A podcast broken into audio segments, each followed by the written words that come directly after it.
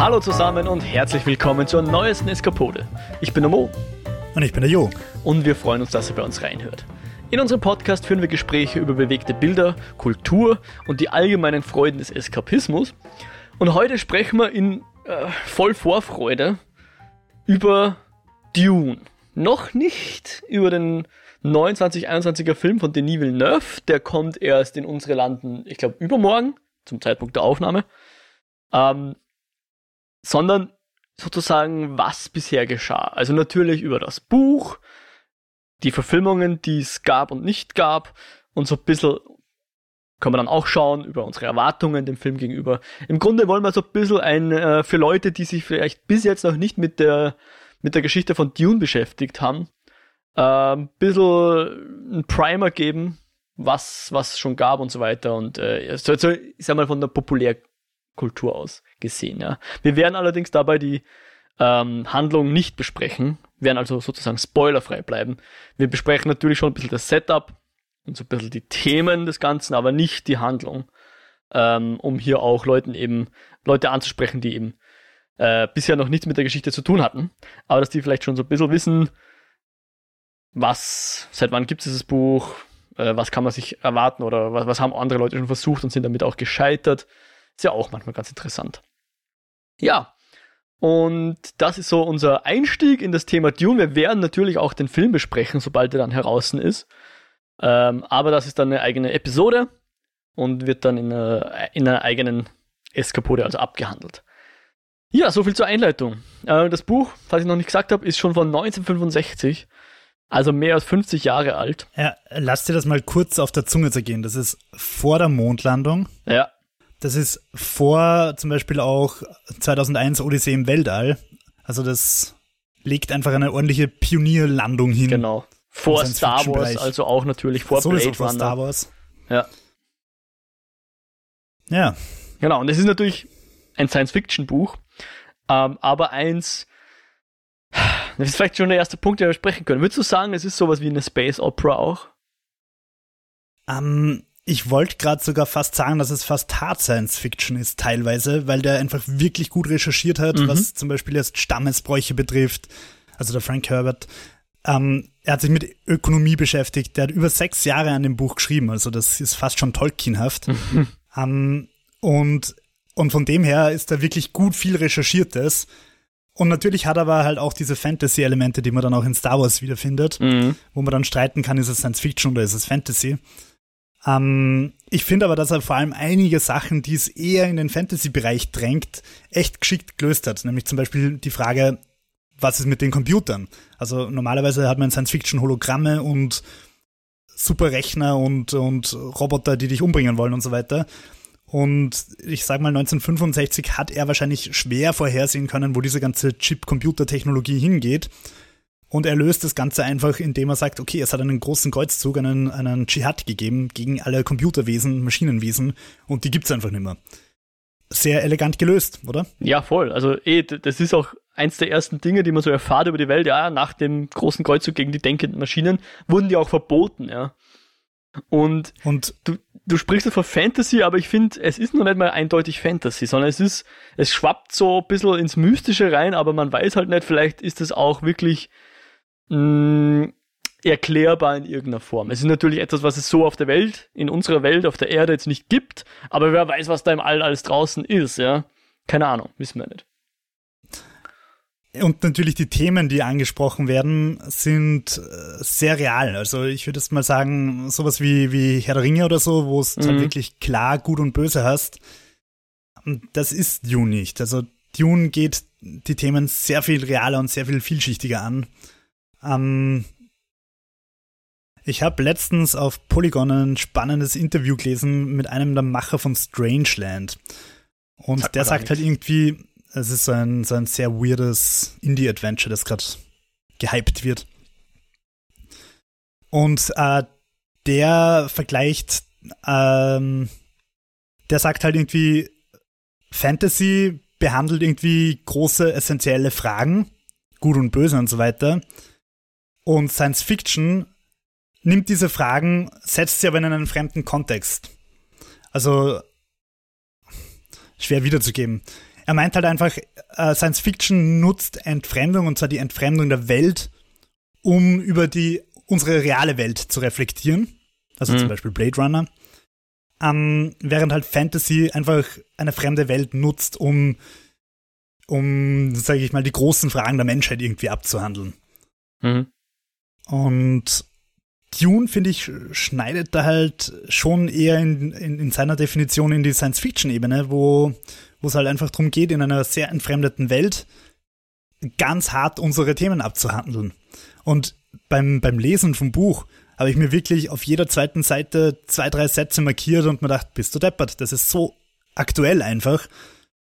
Leider habe ich das Buch jetzt gerade in Salzburg und ich sitze in Wien, was es schwer macht, Zitate vorzulesen. Ähm, aber also ich ja, glaube, ich habe noch kein Buch gelesen, wo ich so viel markiert habe wollte gerade sagen, das, das kann man dann durchaus auch als Empfehlung einfach auch sehen, dass die Voll. unsere Zuhörerinnen jetzt da gern mal das Buch äh, lesen können. Nur FYI, es gibt sehr viele Dune-Bücher, also nicht nur das eine Buch, der Wüstenplanet heißt, glaube ich, im Deutschen, sondern ja. dann auch darauffolgende Bücher und ich glaube Prequels, Sidequels, whatever. Vieles von ihm geschrieben. Andere auch dann, äh, wurde dann auch fortgesetzt von, ich glaube, sogar von seinem Sohn oder so, oder bin mir nicht ganz sicher, nagel mich nicht drauf fest, gefährliches Halbwissen. Ähm, aber wir, wir sprechen heute und ich weiß nicht, ob du mehr gelesen hast. Ich persönlich habe nur das erste Buch gelesen und ich muss leider zugeben, ich habe es noch nicht ganz geschafft, die letzten Seiten auch noch zu lesen. Ich bin jetzt so, äh, ich bin schon im dritten, also das erste Buch ist aufgeteilt in drei Bücher. Ich bin da schon im dritten Buch, aber noch ungefähr 100 Seiten vom Ende. Ähm, aber ich, ich kenne sonst ein paar andere Umsetzungen, also äh, und, und kenne die Geschichte grundsätzlich. Kenne auch das, das Ende. Ähm, das wir aber natürlich ähm, nicht verraten werden. Aber es ist die, ein, ein großes Dune-Universum sozusagen, was er da erschaffen hat, der Herbert. Die weiteren Bände widersprechen sich scheinbar auch teilweise ein bisschen. Also es kann sein, dass zum Beispiel in der Enzyklopädie steht, der große Dschihad von, also gegen die denkenden Maschinen hat in dem und dem Jahr stattgefunden, im ersten Wüsten, also Planet steht aber eine andere Zahl und so weiter. Mhm. Also das ist schon wieder äh, ein bisschen ausgeufert, wie es halt passiert, wenn mehrere Leute, Leute an einem Franchise arbeiten.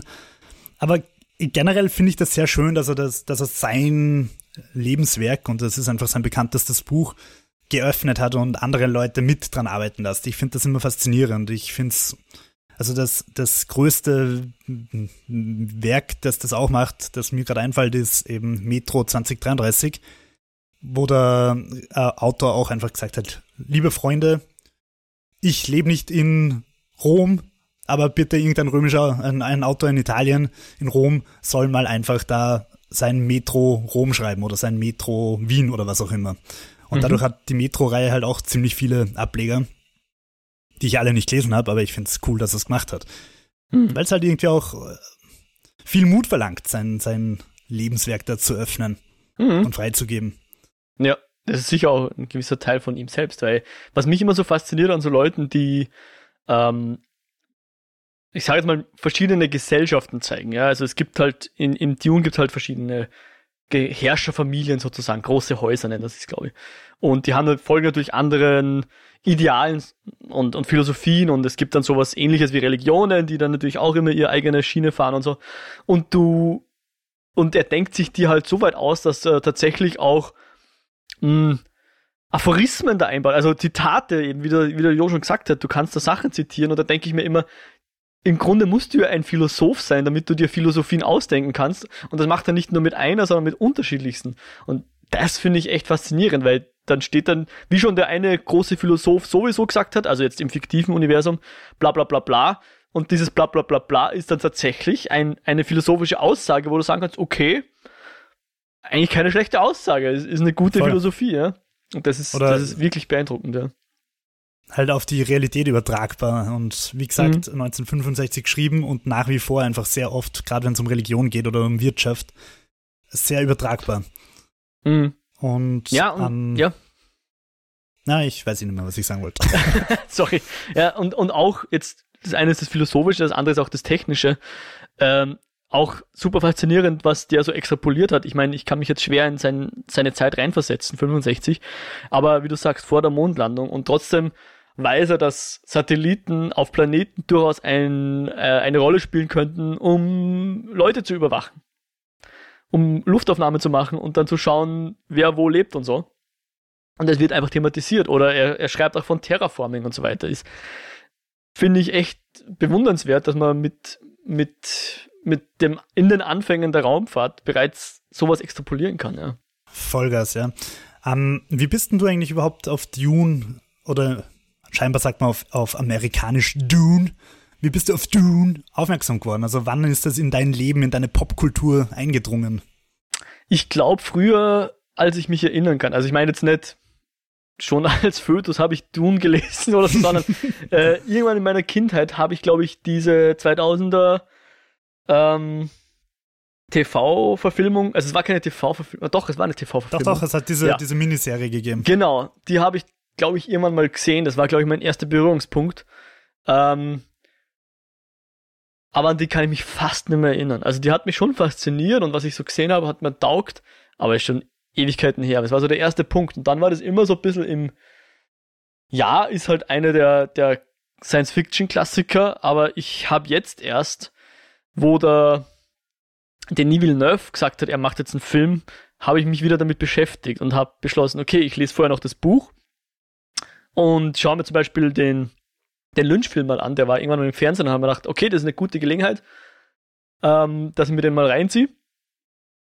Und ähm, aber in Wirklichkeit war da der Katalysator, dass der Denis Villeneuve eben angekündigt hat, er macht jetzt eine Dune-Verfilmung. Und ich habe mir gedacht, okay, Blade Runner 2049, oder? War mhm. der zweite Teil? Ja da kommt ja auch so ein bisschen Wüstenszene vor und so haben wir gedacht, okay, könnte ein wirklich schöner Film werden. Also ich meine jetzt einfach rein optisch. Ähm, was auch der Grund ist, dass ich eben die Trailer vermeide, weil da oft die, die schönen Shots schon verraten werden und dann, dann ist natürlich die Wirkung gleich eine andere, wenn man sie eh Hast schon du den Trailer nicht gesehen? Nein, ich habe den Trailer nicht gesehen. Ja. Boah, beneidenswert. Also ich habe mich nicht zurückhalten können, aber ich beneide dich fast ein bisschen. Ja, schauen wir mal. Ähm, also tatsächlich auch so, dass im Kino sitzend ich dann meine Augen verschließe und versuche la, nicht zu viel hinzuhören. Ja, ich, ich, ich mache jetzt keine Geräusche und halt, halt nicht die Ohren zu, aber ähm, einmal hatte ich zum Beispiel Kopfhörer mit, die hab ich, dann habe ich halt irgendwie noch einen Podcast gehört oder Musik gehört oder so währenddessen, ja. Äh, also ich, ich freue mich sehr auf diesen Film, weil ich einfach den Filmemacher sehr schätze. Und der hat dann auch bedingt, dass ich mir gedacht habe, okay, da jetzt ist einfach eine gute Gelegenheit, sich mal in diese in diesen Klassiker ein bisschen einzuarbeiten. Und ich wollte dann eben das Buch lesen vor dem Film. Vielleicht schaffe ich das noch bis vor dem Kino. Ja. Also viel fehlt ja nicht mehr. Aber mich hat er tatsächlich überrascht, dass der jetzt im September schon kommt, Mitte September, weil in den USA kommt er erst im Oktober und ich bin halt davon ausgegangen, okay, frühestens mit USA-Kinostart wird der zu uns kommen. Ähm, aber dort läuft er tatsächlich fast einen Monat später an als bei uns. Wahrscheinlich hat Warner Bros. einfach Angst, dass bei uns wieder Lockdown kommt im, im Herbst. Ja. Und darum hauen sie in Europa schnell noch raus, bevor wir wieder alles dicht machen. Die Gründe, da kann ich nur rätseln. Ja. Aber wie, wie war es bei dir, Jo? Ähm, ja, ich habe halt auch so ein bisschen überlegt. Ich kann mich definitiv erinnern, dass wir diese Miniserie mal gemeinsam irgendwie auf Pro7 hm. oder so geschaut haben. Ich hätte es auch Pro7 gesagt, ich ja. kann mich, also rein von meinen jetzt 30 Jahre später hinein, nein, nicht 30 Jahre, 25 Jahre später hinein interpretierten Emotionen war es so, dass es uns eigentlich gefallen hat. Aber dass wir halt eher so gesagt haben, ja, ist halt kein Star Wars, Star Wars ist halt cooler. Was natürlich auch daran liegt, dass Star Wars einfach sehr viel besser gemacht war als diese Miniserie, weil die halt einfach eine TV-Produktion war. Mhm. Ähm, aber ich glaube, äh, eigentlich eine, die durchaus äh, werktreu oder relativ nah rankommt in meiner Erinnerung. Mhm. Und vor allem mit dem, was ich jetzt halt mit, nachdem ich das Buch gelesen habe und so weiter. Ich glaube trotzdem, ähm, dass ich vorher sogar noch Dune 2 von, also das Spiel von 1992 gespielt habe, dass ich halt nicht 1992 gespielt habe, sondern dann irgendwann 2000 oder was. Ähm, und da muss man ja auch sagen, auch wenn es im Kino Startschwierigkeiten gehabt hat, Dune, und eben mit, mit äh, Lynch nicht richtig geklappt hat und mit Chodorowski nicht richtig geklappt hat, das, das PC-Spiel von Westwood hat halt das Echtzeit-Strategie-Genre enorm geprägt. Also erstens war es mehr mhm. oder weniger auch starker Input für Warcraft. Ähm, für Command Conquer sowieso, das dann von Westwood kommt. Also davor hat es zwar auch Strategie gegeben und Echtzeit, aber genreprägend war einfach Dune 2. In, also im Bereich der PC-Spiele war es wichtig. Und ähm, was ich kann mich auch erinnern, wir beide, also beziehungsweise wir und noch zwei andere Klassenkollegen, haben in der Schule mal ein Referat gehalten zu einem Lied namens Millionen Legionen von den Fanta 4. Mhm das mit sehr viel Interpretation und laut Dune-Wiki-Fandom irgendwas tatsächlich quasi auf Dune basieren soll. Aha. Und Millionen Legionen ist äh, die Fortsetzung des Liedes Der Krieger, auch von Fanta 4. Und da sind halt schon so Zeilen drin wie er hat die Macht der Magie im Fluss der Zeit, wird ihm klar, er nimmt mit aller mit all seinen Sinnen seine Zukunft wahr und so weiter. Also mit, man kann es schon auf Dune interpretieren. Und hm. wenn dem tatsächlich so ist, dann war das wahrscheinlich einer meiner ersten Kontakte, ohne dass ich es gewusst habe. Sehr interessant, okay. Und ich habe jetzt auch bei der Recherche gesehen, es gibt natürlich sehr viele Bands, die irgendwann irgendwelche Dune-Texte und Paul Atreides und so weiter aufgegriffen haben. Mhm. Unter anderem irgendwie so eine Power Metal-Partie namens ähm, Moment, wo sind meine Notizen?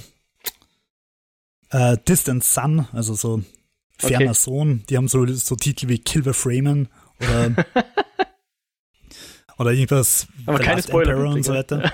keine, keine Spoiler. Und ähm, wenn es auch jetzt nicht direkt äh, Dune ist, aber ich finde halt eigentlich so in der Retrospektive auch, dass Warhammer natürlich unglaublich viel Dune-Einflüsse hat. War, also Warhammer 40k. Und wir haben beide Warhammer 40k gespielt. Mhm. UU, Nerd Alert. Ähm, also es fängt an mit dem Imperator, mit, den, mit dem Imperium der tausend Welten und so weiter. Ja. Ähm, ja, also. Ja, genau. Also, weil, weil Dune hat halt so ein quasi feudales System mit einem Imperator und den Dukes und Baronen und so weiter. Also so ganz veraltete Herrschaftsformen in Wirklichkeit, die offensichtlich in weiß Gott wie vielen Dutzenden tausend Jahren, also ich glaube, die Handlung setzt 10.000 Jahre nach Gründung der Gilde ein und keiner weiß, wann die Gilde gegründet wurde.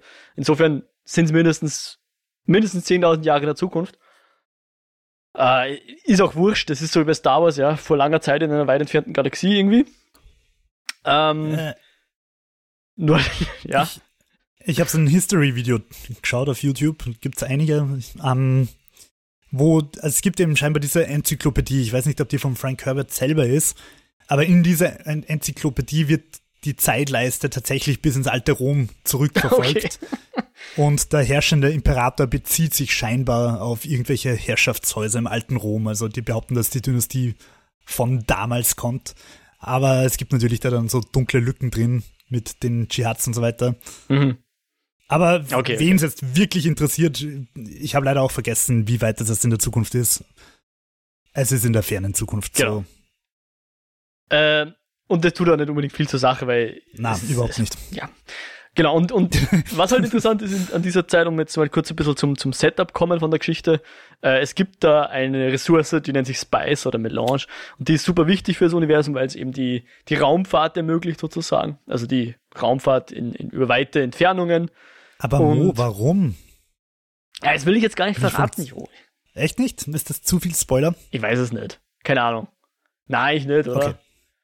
Nein, ich finde nicht. Äh, vor allem, vor allem, man weiß ja nicht, wie das dann interpretiert wird im Film, ja. Also ich, ich, ich sage es einfach mal, ohne zu viel zu verraten, nachdem es eben keine Computer mehr gibt, man aber für interstellare Reisen Computer bräuchte, ja. äh, gibt es Piloten, die halt dieses Spice nehmen und dieser Spice erweitert die Sinne dermaßen, dass man dann durch den interstellaren Raum navigieren kann. Genau, und dieses Spice also, wird aber nur an einem einzigen Planeten gefunden und das ist eben Dune oder Arrakis, wie er eigentlich heißt. Und ähm, das ist halt ein Wüstenplanet, hm, wenig überraschend. Und wir setzen da ein, dass eben dieser Wüstenplanet jetzt von einer anderen Familie übernommen werden soll. Also das diktiert so der Imperator und sagt jetzt, so, ihr Harkonnen, ihr seid jetzt erstmal fertig dort. Die Atreides, die dürfen jetzt da ihr Glück versuchen. Und da haben wir natürlich jetzt auch gleich den ersten Konflikt zwischen den Harkonnen und den Atreides. Das ist so der zentrale Konflikt, diese, diese beiden Familien. Ähm, und äh, wir sind eher so auf der Point of View von den Atreides, wobei das im Buch durchaus beides beleuchtet wird. Ähm, die, die Hintergründe und die Motivationen so ein bisschen hinter den Familien. Ja, aber findest du nicht auch, dass die Atreides schon klar als die Guten inszeniert werden? Also jetzt nicht unbedingt bei Paul, aber prinzipiell als Leser oder Leserin weiß ich schon, Atreides ist unsere Seite und ja. die Harkonnen werden schon sehr, fast schon trivial böse dargestellt. Fett ja. und schier und deppert und grausig und genau. ekelhaft und Ja, definitiv, ja, ja, voll. Ähm, Und äh, wobei ich auch sagen muss, zumindest der, der, der Leto Atreides, der wird auch, also aus der Perspektive der Jessica, das ist die, nicht mal die verhärtete Frau von dem Duke, sondern eine Konkubine, ist halt so in der Gesellschaft. Die, aber die, die beschreibt schon auch den Duke nicht nur als, als gute Person. Sie sagt schon so, er hat so zwei Seiten. Ja, eine, die er ihr und dem, dem Sohn gegenüber hat, wo er sehr herzlich ist und sehr nett und so weiter, aber auch eine sehr harsche Seite, ähm, wo man nicht auf der falschen, also der man nicht gern begegnen möchte. Mhm. Also die Guten sind nicht nur gut, aber du hast schon recht, die, die andere Familie, die wird schon sehr ziemlich, ziemlich karikaturenhaft als böse gezeichnet auch, ja. Also ich sag mal, Game of Thrones hat das dann doch sehr viel äh, differenzierter gemacht mit der Cersei zum Beispiel. Mhm. Stimmt auf jeden Fall, ja. Genau, aber du hast eben so ein bisschen dieses, wie du es schon gesagt hast, beim äh, Warhammer 40k. So diesen Imperator und der lenkt dann irgendwie so sein Universum und natürlich versuchen alle Familien so emporzukommen und äh, geht schon so ein bisschen ins, ins mittelalterlich-gotische, whatever man das jetzt nennen will, ins feudale System halt rein. Und das ist so unsere, unser Setup für die Geschichte, dass eben diese Atreides jetzt den Planeten Arrakis verwalten sollen. Was auch noch super zu dem feudalen System passt, ist, ja. wir haben es vorher schon gesagt, es gibt keine Computer ja. und es gibt halt auch keine Laserwaffen und das hat er wieder geschickt gelöst, weil die Leute halt so Energieschilde haben und damit Laserwaffen quasi unnötig sind, weil ich naja, durch diese ganz. Energieschilde nicht. Nicht ganz, im Gegenteil. Die Laserwaffen, also es gibt Laserwaffen, aber wenn du sie gegen Schilde verwendest, dann ist es mehr oder weniger, als würdest du eine Atombombe zünden. Genau, und darum kannst du sie quasi nicht einsetzen. Ja. Und ähm, finde ich schon wieder einfach sehr geschickt gelöst, um halt in seinem Science-Fiction-Szenario Schwertkämpfe einzubauen. Ja. Star Wars hat das sehr viel plumper gemacht. Ja, ja. Ich, ich, ich muss sagen, ich glaube, für ein für einen Film finde ich die Star Wars-Lösung eigentlich sehr schön im wahrsten Sinne des Wortes, weil du hast dann eben diese glühenden Schwerter, Laserschwerter, Lichtschwerter, wie auch immer. Äh, aber im Buch würde man ja davon nichts sehen. Da kann er, ja, und der, das Schwert war aus Laser. Liest sich halt nicht so schön. Aber optisch finde ich schon cool, dass es die Laserschwerter nein. gibt und die sind auch ikonisch, nein, nein, ja. In ihr, in optisch schon, aber die, die Erklärung fehlt halt. Warum tun die Jedi jetzt ähm, mm, mm mit, mit Schwertern rum und nicht rumballern. Ja, also da ist, da ist Star Wars sicher etwas freier in, in, in seinen Erklärungen oder eben Nicht-Erklärungen, wo der Frank Herbert alles sehr schön abgeleitet hat und, und fast durchexerziert, warum das Sinn macht, so wie es ist und ja. Genau. Und ähm, Harkonnen Atreides ist natürlich auch der Unterschied, wie behandeln die ihre Untertanen sozusagen. Wo die Harkonnen natürlich eher die Ausbeuter sind und die Atreides versuchen wollen, das Volk auch äh, mit einzubinden und dass es dem Volk auch gut geht und nicht nur ihnen an der Spitze, denen es natürlich gut geht als herrschende Klasse. Ähm, ja. Könnte man natürlich erst fragen, ob das halt 1965 auch quasi zeitpolitisch so eine Westen-Demokratie versus Osten mehr oder weniger Diktatur im Sozialismus darstellen soll. Ja, oder andersrum. Der, die Diktatur der Präsidenten in den USA und Ja, stimmt, ja. Und die, die, die, der Sozialismus eben in, im Osten von der oh, USA aus gesehen. Naja. Ich glaube, wir haben gerade aufgedeckt, dass es einfach ein, ein, ein sozialistisches Propagandawerk ist. Ja, genau. Äh, es wird sicher mal verboten, deswegen, oder? Kann man nicht. In Amerika. ja, sowieso. Ähm, ja, und ich, ich glaube, so viel jetzt mal zur Handlung und Anführungszeichen zum Setup. Das ist so, so das, die ersten Kapitel des Buches. Ähm, und traditionell dann, also nicht traditionell. Und auch das, na, ich überlege gerade, stimmt gar nicht. Der Lynch-Film fängt sogar ein bisschen anders an, glaube ich. Ah, da ist schon wieder Zeit her, dass ich ihn gesehen habe. Aber der Lynch-Film ist. Jo, du bist ja ein Lynch-Fan. Hast du denn den Lynch-Film, die Dune-Verfilmung von David Lynch, hast du die gesehen von 19, wann ist die? 84? Ich habe tatsächlich die DVD sogar zweimal, ähm, aber sie nicht angeschaut, weil ich mich bisher nicht drüber traut habe. Ähm, mm. Hauptsächlich halt, weil, weil ich weiß, dass David Lynch ähm, ich glaube, ich glaube, irgendwie so ein Vier-Stunden-Werk oder was gedreht hat und vom Studio dann gesagt kriegt hat, Junge David, macht da mal 90 Minuten draus. Und wie soll ich sagen, Hashtag Release the Lynch Cut. ähm, ich habe mich nicht recht drüber traut, obwohl es mich natürlich interessieren wird, weil ich eigentlich so klassische Oldschool Science Fiction mit Plastikraumschiffen und gezeichneten Effekten und so sehr schätze. Aber irgendwie habe ich mich über den Lynch echt nicht drüber traut. Ja, ich bin jetzt ja nicht der große Lynch-Kenner, aber ich würde trotzdem sagen, der ist nicht sehr Lynchian. Also, weiß ich nicht, was, was da genau schiefgerannt ist, dass der Film so rauskommen ist, wie er ist. Weil er ist irgendwie so eigentlich relativ gerade heraus erzählt, halt natürlich schon mit den Elementen des Science Fictions, ähm, aber eigentlich nicht sonderlich weird, wo man Lynch doch eher kennt für, für surrealistische Themen eher. Ja, würde ich schon auch sagen. Also natürlich hat Lynch, also meine Lieblingsfilme und zwar wirklich Top 10 ober alles Lieblingsfilme sind unter anderem halt Mulholland Drive und Lost Highway. Aber so Sachen wie Blue Velvet zum Beispiel sind schon auch relativ straight. Also wenn er will, kann er schon auch geradlinig erzählen oder straight Story. Mhm. ähm, es geht schon auch, aber natürlich, das, was ich an Lynch schätze, sind halt die Eulen, die nicht sind, was sie scheinen, in Twin Peaks und andere Verrücktheiten. Aber ich finde die Trailer vom, vom Lynch äh, Dune sind schon sehr weird, auch mit den Charakteren und so weiter. Ähm, das geht eigentlich fast schon so ein bisschen in die Richtung, die halt auch der Chodorowski geplant hatte. Um, um da mal die Überleitung vielleicht zu Chodorowskis ja, genau. zu bauen. Also David Lynch 1984 war tatsächlich die erste Verfilmung, die was worden ist. Und wir sind ja da dann auch schon 20 Jahre nach Erscheinen des Buches fast. Ähm, aber er war nicht der Erste, der es versucht hat. Also den allerersten fällt mir leider nimmer ein, aber der ist verstorben, bevor er das Projekt wirklich starten hat können.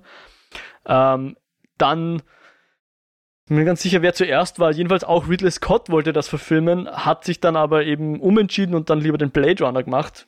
Gott sei Dank. Insofern wäre das wahrscheinlich sogar nachdem ein gewisser Alejandro Jodorowsky äh, das verfilmen wollte, gemacht. Und da ja, viel später. Naja, viel, zehn Jahre, glaube ich, oder? Ja, ja, aber ja. in zehn Jahren Hollywood kann viel passieren. Ja, das stimmt schon. Genau. Also in den, in den 70er Jahren ähm, war Hodorowski bekannt für, ich glaube, zwei Langfilme, in denen er selber die Hauptrolle gespielt hat, die halt wirklich surrealistisch sind. Ich, ich kenne die nicht, aber. El Topo. Genau, El Topo. The Holy Mountain. Genau.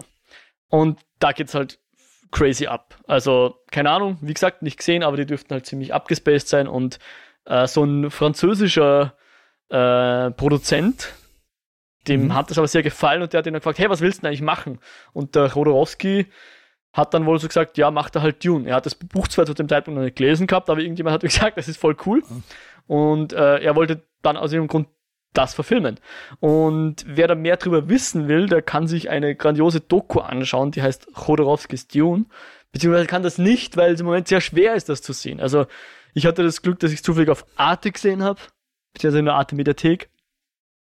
Ähm, ich wollte jetzt nochmal suchen, aber man findet im deutschsprachigen Raum nicht wirklich einen Stream, also einen, einen Stream, wo man äh, von den VOD-Anbietern, wo man halt das renten oder kaufen kann.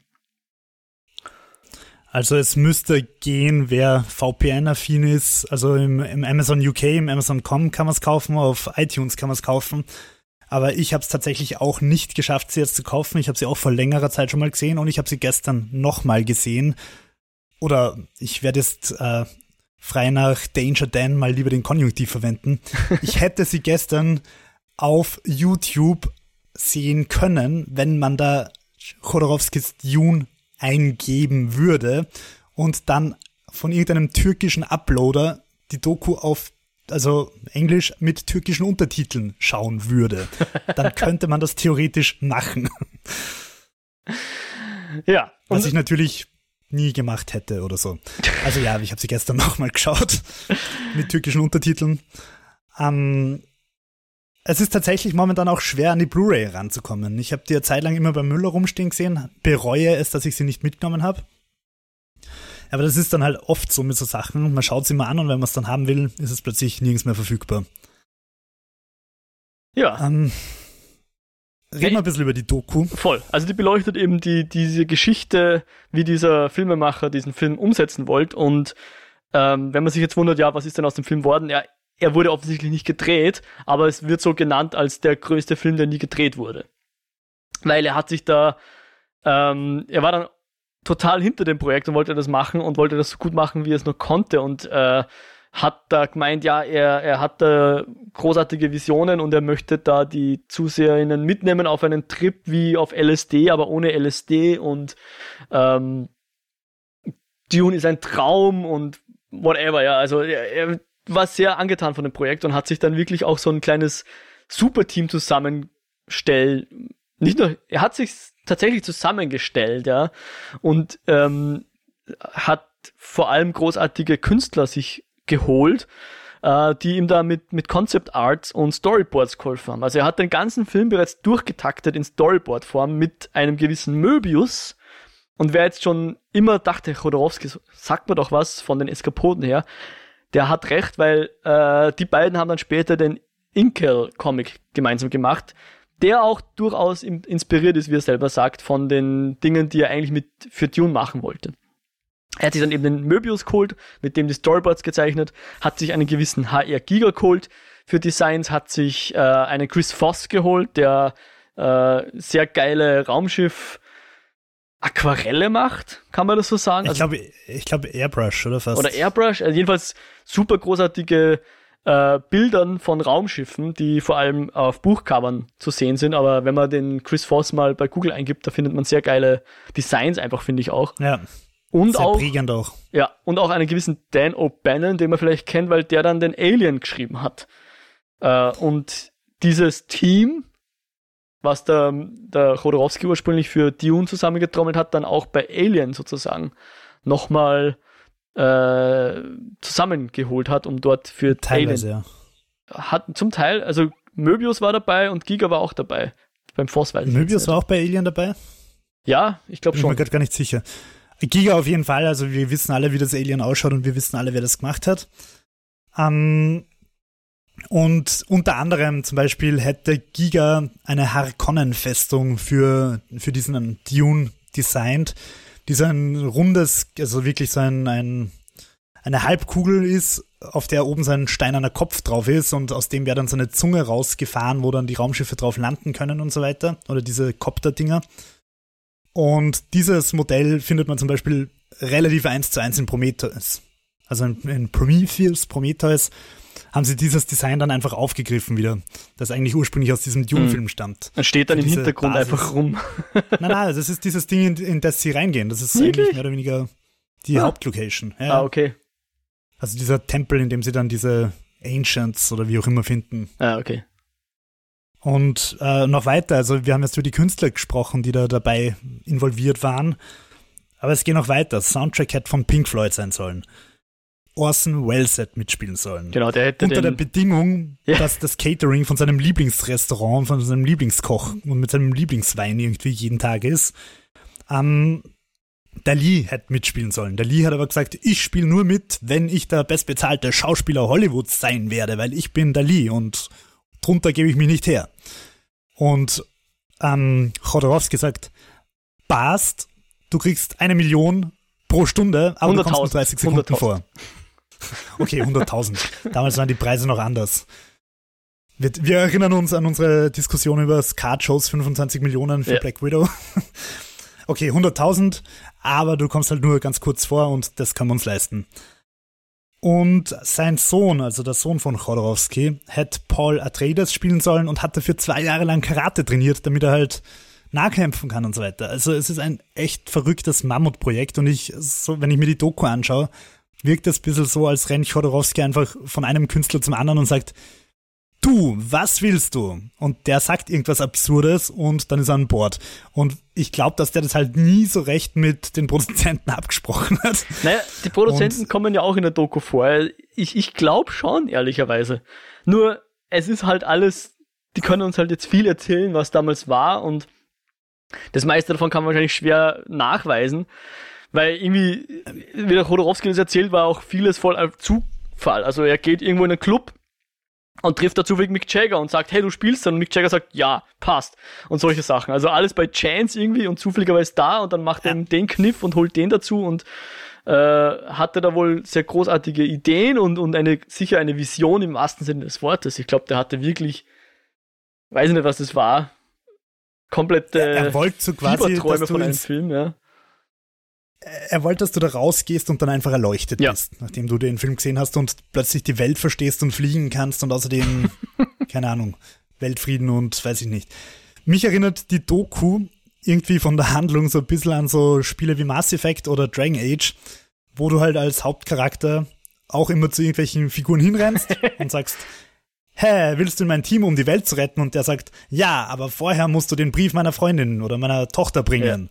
Und dann machst du halt eine kleine Detour. Und, und so rennt Chodorowski halt auch rum und sammelt Leute ein und hat 4000 Seiten Storyboard und alles ist gut durchgeplant. Und am Ende wird's halt einfach nichts, weil das Studio irgendwann sagt, äh, Table Flip, spinnst. Und Beziehungsweise, Chodorowski hat so ein bisschen die Einstellung so, ich bin Künstler, ich darf alles und ich kann alles und geschissenes Geld soll mir doch bitte bei meiner Vision nicht im Weg stehen. Ja. Und Reality was different und ist eben schon im Weg gestanden. Und sie sagen in der Doku dann halt schön, es ist irgendwie so ein Meteoritenschauer. Also das Projekt zersplittert dann und findet dann halt Einzug in vielen anderen Projekten. genau, also zum der Beispiel große in Alien. Asteroid fliegt an der Erde vorbei, zerstört nicht unsere Erde, aber es fallen halt kleine Bröckchen ab und haben dann trotzdem ihren Impact im wahrsten Sinne des Wortes. Und Oder im übertragenen Sinne. in der, in der Doku machen sie dann so eine Herleitung, die ich teilweise ein bisschen übertrieben finde, weil Dokus halt natürlich auch ganz gern dramatisieren. Aber so, sie sagen, okay, ohne Chodorowskis Dune kein Alien, das ist plausibel, weil sein halbes Team einfach darüber gewechselt hat. Ohne Alien kein Blade Runner, ohne Blade Runner kein Matrix und so weiter und so fort. Also sie, sie konstruieren es dann irgendwie so, als wäre ich quasi jeder Science-Fiction-Film irgendwie auf, auf Chodorowskis Dune basierend, was vielleicht nicht 100% so stimmen mag. Mhm. Aber mh, was mir halt bei der Doku zum Beispiel irre gut gefallen hat und warum ich sie auch wirklich jedem und jeder empfehlen will, sind diese animierten Storyboards, diese Animatronics. Die schauen Mhm. einfach so geil aus, wo, wo du diese handgezeichneten Storyboards hast, aber in Bewegung. Also, und es schaut halt so aus, wirklich so wie mit Buntstiften gezeichnet. Und ganz ehrlich, ich würde ich würd mir einen ganzen Animationsfilm so anschauen in dem Style. Taugt mir voll. Ja, definitiv sehr aufwendig auch gemacht, was, was da eben aus dem Material, was, was existiert. Ich weiß nicht ganz, wie sie drankommen sind, angeblich, also um nochmal ein bisschen auszuführen, sie haben da so ein dickes, fettes Buch, also dicker als ein Telefonbuch, haben sie gemacht mit Storyboards und Concept Arts und wie sie was drehen. Also sie haben das wirklich durchgeplant gehabt, wer wen spielt und eigentlich hätten sie wirklich das nur noch umsetzen müssen und dazu sind sie halt zu Hollywood-Studios gerannt und haben gesagt, hier ist unser fettes Buch, ihr könnt euch anschauen, dass wir alles wissen, wie es zu machen ist, wie es, gemacht werden kann, wie es ausschauen soll. Wir brauchen nur noch das Geld, um es auch umzusetzen und die haben halt alle gesagt, das schaut super geil aus und das ist super so. Aber wir trauen halt dem Regisseur nicht, dass der das auch auf den Boden bringt und, und dass das nicht irgendwie ein komischer Kunstfilm wird und der soll dann irgendwie auch nur zehn Stunden lang sein, laut Chodorowski. Das machen wir nicht. Und so hat dann jeder gesagt, ihr kriegt kein Geld von uns und dadurch ist der Film nie was geworden, weil natürlich die französischen Produzenten die, dieses Geld für diesen Film auch nicht auf die Beine stellen konnten und dadurch existiert dieses supergeile dicke Buch, was anscheinend noch zweimal auf der Welt gibt. Unter anderem er kennst du zum Beispiel Winning sagt- Refn hat es gesehen und spricht in Er hohen sagt, Tönen es liegt davon. bei jedem Studio rum, von Universal über Warner Bros. und alle haben das rumliegen. Aber er selber, also ich habe so verstanden, er selber hat irgendwie noch zwei. Ach so, so. okay, ja. Ah, ja, Auf jeden Fall, es gibt nicht mehr viele, nur was ich, wo ich wirklich zu dem großen Cthulhu bete, ist, dass einfach Taschen, der Verlag, der dicke Bildbände um 150 Euro rausbringt, dass die zu Chodorowski gehen und sagen, Alejandro, gib uns dieses eine letzte Exemplar. Wir wollen es dem Jo um 150 Euro verkaufen. Und der Jo wird es um 150 Euro aber sowas von sofort kaufen. Das ist wirklich eine große Hoffnung von mir, dass die das irgendwie retten. Ja. Von mir aus irgendein anderer Verlag, aber Taschen tendiert dazu, solche Projekte umzusetzen. Das wird passen, ja. Ich würde es mir dann sicher im Talier mal durchblättern und dann nicht kaufen. Ja, weil es verrückt ist, 150 Euro für ein Buch auszugeben, aber ja. Ja. Was, was auch äh, in der Doku wird irgendwann mal auch so ein Filmkritiker oder ist das irgendwie der, der Chefredakteur von irgendeinem Filmmagazin von Hardwire ähm, zitiert und der sagt halt, Hollywood will Sachen, die sie kennen. Wenn sie es finanzieren sollen, wollen sie, dass du ihnen zwei Filme sagst, die sie kennen. Ja. Also du sollst hingehen und sagen, das ist wie Jurassic Park meets Twilight. Dann können sie sich was darunter vorstellen und finanzieren's. Aber wenn du hingehst und sagst, du hast da was völlig Unbekanntes und es ist spirituell und voller Metaphysik und Weird Weirdness, dann sagen sie, nope, sicher nicht. Und das war halt ein bisschen das Problem von Dune. Ähm, und ich wäre sehr gespannt auf Jurassic Park mit Twilight.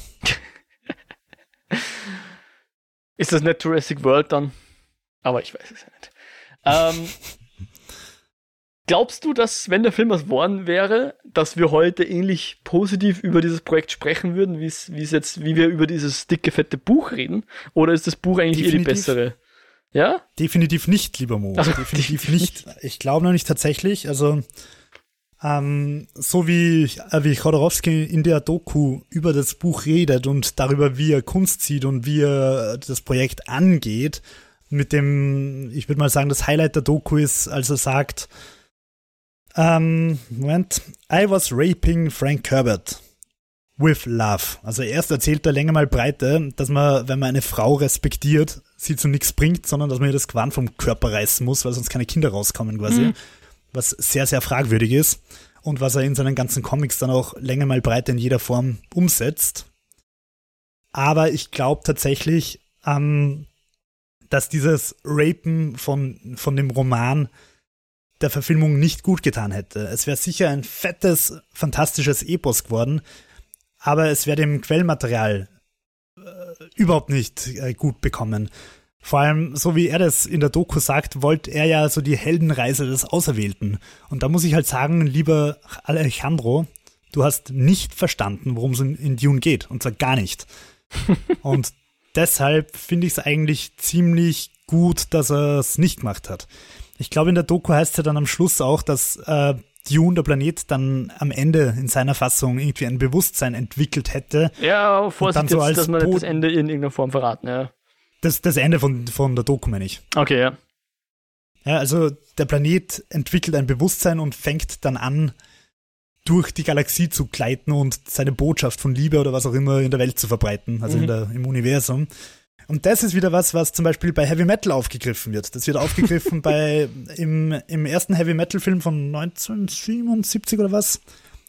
Also von, von Metal, Metal Hurlant, von dem, von dem Magazin Heavy Metal ähm, wo halt auch so eine grüne Kugel einfach durchs Universum reist und die ist allerdings böse und überall, wo sie vorbeikommt, verbringt sie Chaos und Verwüstung. Und in der Realverserierung, irgendwann hat es eine Serie gegeben dazu, passiert das auch, dass am Anfang so ein komischer Komet in der Gegend rumfliegt und du siehst in jeder Folge irgendwo diesen Kometen vorbeifliegen, der dann alles ins Chaos stürzt. Unter anderem hm. Hitlers Geburt. um,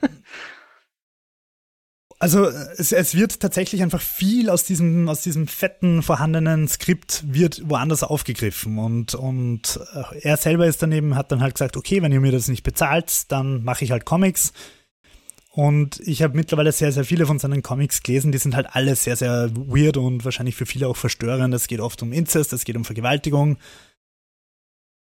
Es soll auch mal vorkommen, dass eine Prinzessin von irgendwelchen Affen vergewaltigt wird und so weiter. Es ist er hat irgendwie ein sehr, sehr fragwürdiges ähm, Rollenbild, Geschlechterbild. Und ich glaube fast, um auf deine Frage zurückzukommen, es ist besser, dass er das in Comicform auslebt, als dass er das tatsächlich erst über Frank Herberts Dune drüber stülpt. Hm. Ja, wer weiß, sonst wäre das ja vielleicht irgendwie gesalzene, gebrannte Erde gewesen, gesalzener Boden und niemand hätte sich diesem diesem äh, Stoff nochmal angenommen und dann wäre vielleicht auch die jetzige kommende Denis Villeneuve-Verfilmung nicht, nichts geworden.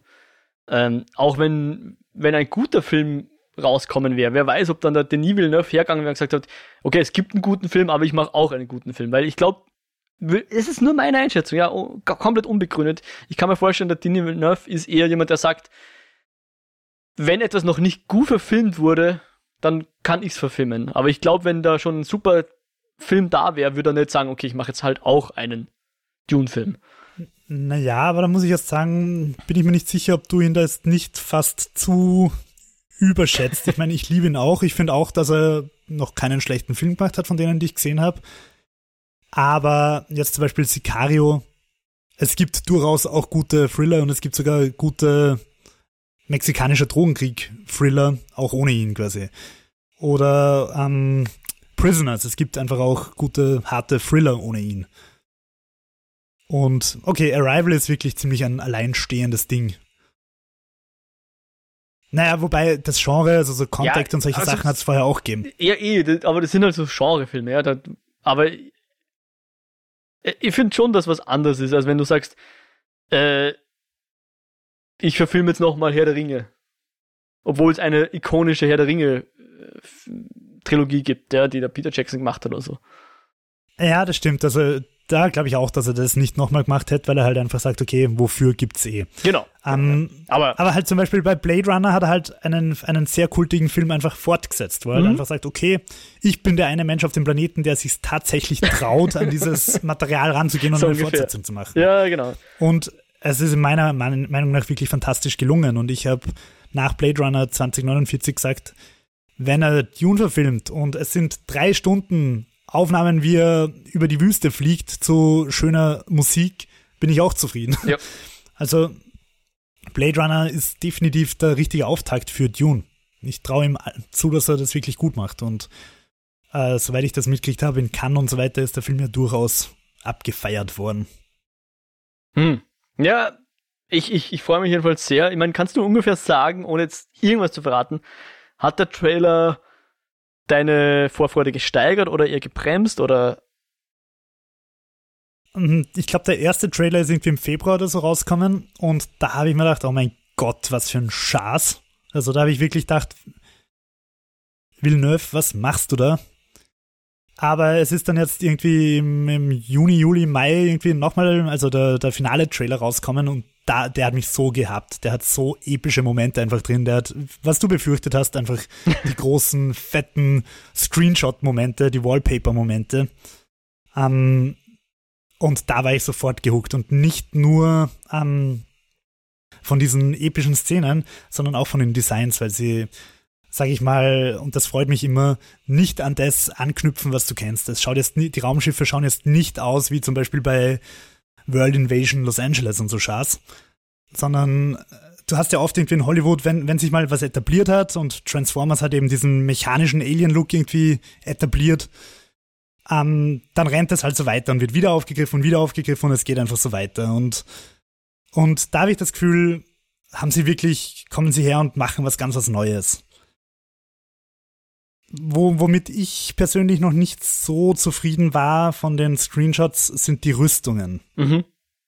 Die schauen mir ein bisschen zu, ich sag mal, Playmobil-mäßig aus. Aber ich lasse mich gern eines Besseren belehren und freue mich unglaublich, dass ich übermorgen, nein, was, morgen ins Kino gehe. Ja, genau, also morgen fangen die Previews an, auch wenn der Kinostart erst. Wenn er heute fangen die Previews, glaube ich, sogar an. Ja, Offizieller Kinostart ja, ist jetzt in, in zwei Tagen, wo wir es aufnehmen. Ist ja ist egal. Wir schauen demnächst. 15. September ist heute. Genau. Wir, wir, wir sparen euch die Rechnerei. äh, ja, ich, ich freue mich jedenfalls auch super total. Und ähm, ich muss zugeben, ich bin ja selten. Stimmt eigentlich auch nicht. Ich überlege gerade. Weil ich fand nämlich, ich finde irgendwie aus irgendeinem Grund, ich kann ja nicht sagen warum, Timothy Chalamet als Paul Atreides so ein cooles Casting. Ich weiß nicht ist für mich. Ja, da bin ich noch ein bisschen skeptisch. Echt, ja. Nein, für, für mich, also im Lynch ist da kein McLaren, äh, der Paul Atreides. Der ist im Buch 15 Jahre alt. Kyle McLachlan ist zu dem Zeitpunkt sicher keine 15 mehr und schaut auch nicht aus wie 15. Timothy Chalamet ist auch älter, aber jetzt muss ich schauen, wie alt er wirklich 15. ist. Aber er passt ungefähr. Er ist zumindest einigermaßen jugendlich, ja.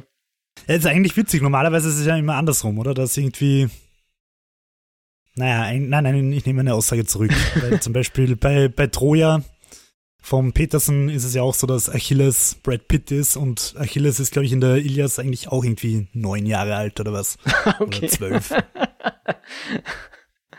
okay. Okay, aber das, also das, das Problem beim neuen Dune ist, ähm, dass es natürlich sehr, sehr schwierig ist, Kyle McLachlan zu toppen. Weil genau, auf das wollte ich raus der, der Superstar, Superstar aus Twin Peaks und Showgirls, das ist einfach wirklich sehr, sehr also große Fußstapfen, in die man da treten muss. ich ja. Spaß, falls das nicht ankommt. genau. Und, äh, Wobei ich in, in, Twin Peaks wirklich gern mag. ja, definitiv. Nichts gegen Kyle McLachlan, aber das Casting ist halt trotzdem irgendwie für mich nicht passend. Ja. Äh, noch dazu beim Lynch hast du dann immer diesen inneren Dialog, der uns irgendwie was über die Welt erzählt. Und ähm, vorher extrem viel Exposition und während dem Film viel Exposition und so. Das, das ist wahrscheinlich alles der Tatsache geschuldet, dass, dass es so zusammengeschnitten ist. Da musst du halt irgendwie die Informationen anders rüberbringen. Und das ist halt der klassische, der bricht halt die Regel Show, don't tell, ja. Der sagt dir halt alles, tellt dir alles und showt dir halt sehr wenig. Und da hoffe ich halt, dass da ich, der Villeneuve das auch besser hinkriegt. Genau, da wollte ich gerade sagen, bin ich einfach ziemlich gespannt, wie halt das Buch hat ja auch immer wieder Exposition in Form von, dass in, am Anfang jedes Kapitels irgendwie so ein kleiner Absatz steht. Ja. Der die, also so ein Worldbuilding-Absatz. Aus dem Buche von Prinzessin so und so. Genau. Ein Zitat über Paul. Mhm. Und, und da bin ich wirklich auch gespannt, wie der Villeneuve das, das Worldbuilding hinkriegt. Ich glaube nämlich, dass es auch super funktionieren wird, wenn es eben keine Exposition gibt, wenn es kein wirkliches Erklären der Welt gibt, sondern wenn halt einfach das Raumschiff landet und du weißt halt nicht, dass es nur die Gilde gibt, die da rumfliegt. Mhm. Also wäre auch interessant. Ja. Und halt ein paar Sachen offen lässt für Nicht-Buchkenner. Und was halt der Villeneuve vielleicht auch, Anführungszeichen, gescheiter macht, ist, er nimmt sich gar nicht vor, das ganze Buch zu verfilmen. Also ich, ich habe das selber erst vor kurzem erfahren, aber der Film wird nicht das ganze Buch abhandeln, sondern die erste Hälfte grob, wo auch immer das sein wird. Wir können dann kurz nachher noch spekulieren, aber da müssen wir natürlich dann spoilen. Äh, aber er macht jetzt Dune Part 1, wie das heißt, laut Poster oder so. Ähm, und wir hoffen halt, also zumindest ich hoffe, ich möchte jetzt nicht für dich sprechen, Johannes, dass der Part 2 dann auch was wird, ja, aber das wird sich halt dann erst zeigen, wie erfolgreich jetzt der Film ist und ich hoffe, dass ihm da die Umstände nicht zu sehr Steine in den Weg legen und dass der Film gemessen an was auch immer erfolgreich ist und Warner Brothers oder wer auch immer jetzt da das äh, Studio dahinter ist, sagt, ja, passt, mach bitte den zweiten Teil auch noch. Sonst wäre das, glaube ich, sehr schade, wenn wir hier nur die, die erste Hälfte der Verfilmung von Dune sehen können und es nie eine zweite gibt. Ja, man sagt ja, dass Dune verflucht ist, also der Film, weil es eben, also, glaube ich, insgesamt die sechste Verfilmung erst ist, von denen eben alle schiefgegangen sind oder nicht sonderlich gut waren. Und dem Fluch nach kann es natürlich gut sein, dass der Film jetzt komplett floppt, weil die nächste Covid-Welle kommt und halt wieder keiner ins Kino geht oder was auch immer. Es ist ein Spiel mit dem Feuer. Ich hoffe natürlich auch sehr, dass der Film erstens gut ist und zweitens der zweite Teil kommt. Ähm, meine Hoffnung wäre, und jetzt würde ich in den Spoiler-Bereich gehen und ich okay. fürchte, meine Hoffnung wird nicht äh, erfüllt. Na, dann machen wir ganz meine kurz alle, die jetzt nichts wissen wollen über die Geschichte von Dune, über den Film Dune von Denis Villeneuve kann man sowieso nicht reden, aber über die Geschichte von Dune, wie wir sie kennen aus den Büchern, die sollten jetzt abdrehen oder skippen, wie auch immer. Der Jo wird jetzt spekulieren und es wird in die Handlung gehen. Also ihr seid gewarnt. Ab jetzt. Los. Und zwar, ähm, ich würde hoffen, dass tatsächlich fast das ganze erste Buch drin ist. Ähm, wirklich auch mit der Endschlacht, ohne jetzt zu sagen, wo und warum und wieso die ist. Um, und dass der zweite Teil dann die Fortsetzung behandelt, die ich halt auch nicht gelesen habe, sondern nur um, halt irgendwie so nebenbei mitgekriegt habe, dass da halt noch viel anderes passiert, weil ich diese Fortsetzung eigentlich unglaublich wichtig für die Geschichte finde. Mhm. Um, da geht es hauptsächlich um die, um die religiösen Aspekte und was mit, was aus der Religion geschehen kann. Und es wäre irgendwie unglaublich schade, wenn das abgeschnitten werden würde. Also wenn wir das nicht sehen würden. Mhm. Vielleicht nimmt er diese Elemente und baut sie schon in den ersten Teil ein und lässt, um dem ganzen Platz zu geben, aber trotzdem was von der Handlung weg. Weil ich bin relativ sicher, dass er rein vom Casting her kommt da der eine andere Person nicht vor, die zum Ende eher gehört. Ähm, und was er halt auch, was einfach offiziell so gesagt wird, dass es nur die erste, circa die erste Hälfte des Films ist. Ich glaube, es wird halt dann, also ja, wir werden die Freeman noch sehen, wir werden noch sehen, wie, wie Paul und seine Mutter dort ankommen und auch das Casting vom, vom Stilgar kennen wir ja, der äh, äh, äh von Javier Bardem gespielt wird. Aber ich glaube, dort werden wir dann irgendwann aufhören. Aber mir, mir fällt schwer hier zu sagen, wo genau dieser Punkt ist. Ich, ich vermute, er wird dann eben als, als diese Messias-Person erkannt und dann ist wahrscheinlich das Ende vom ersten Teil oder irgendwie eben, sowas. Nur das Problem, eben, also ich finde es total wichtig, dass es nicht mit ihm als Messias aufhört, weil weil es halt meiner Meinung nach, so wie ich das Buch verstehe, genau darum nicht geht. Also genau, es geht ja genau darum, dass, dass diese Messias-Figur gefährlich ist. Und ähm, ich könnte mir gut vorstellen, dass diese Gefahr in Form von, von Prolepsen, also Vorausschauen, auftaucht, Visionen, dass er im Spice Rausch oder generell im Traum halt einfach sieht, wie er diese Kreuzzüge anführen wird und Milliarden verrückter Fremen hinter ihm her teufeln.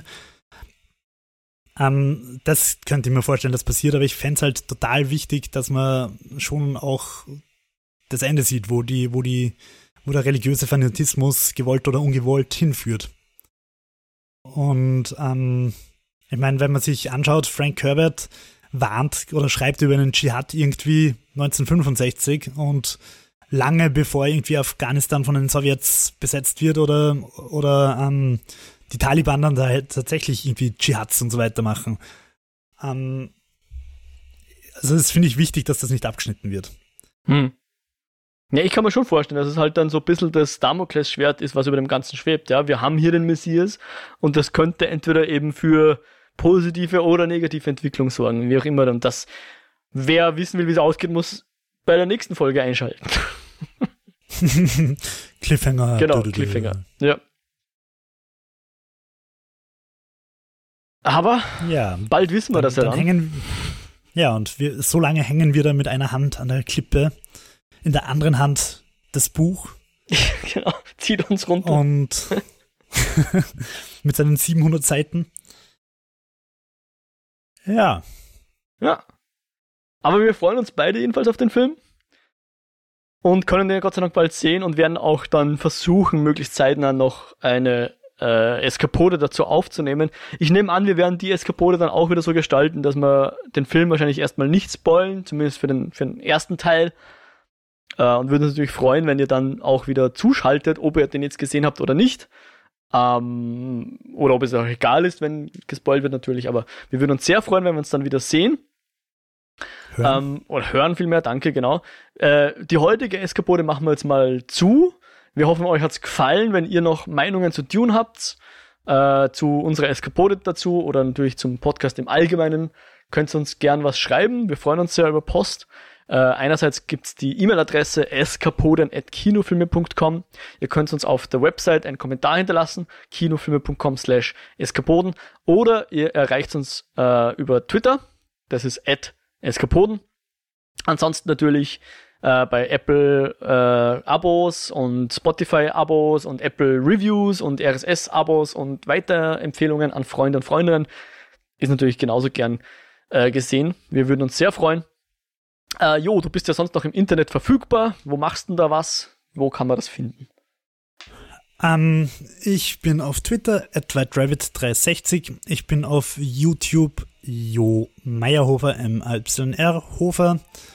Und mir ist gerade den Moment eingefallen, ich muss mich korrigieren. Ich habe in der Folge da, in dieser jetzigen Folge gerade einen Blödsinn gesagt, den ich noch schnell korrigieren will. Ich habe gesagt, ich habe dieses Interview mit dem Entwickler von Strangeland auf Polygon gelesen, glaube ich. Ähm, das war aber gamedeveloper.com. Coole Seite nebenbei. Dann gehen wir es einfach in die Show Notes rein und äh, berichtigen das dann und dort auch. Ist mir gerade spontan irgendwie eingefallen mhm. und Bester Mo, wo findet man dich? Ich bin auf Twitter at Modriak, das ist Modriak mit einem CWCs am Ende und ich mache noch beim Lichtspielcast mit, auch ein Podcast. Den findet man dann auch auf kinofilm.com slash podcasts. Damit verabschieden wir uns jetzt, hoffen, dass wir uns bald wieder hören, hoffen euch hat es gefallen, hoffen euch geht's gut, macht es gut, auf Wiederhören. Ciao, ciao.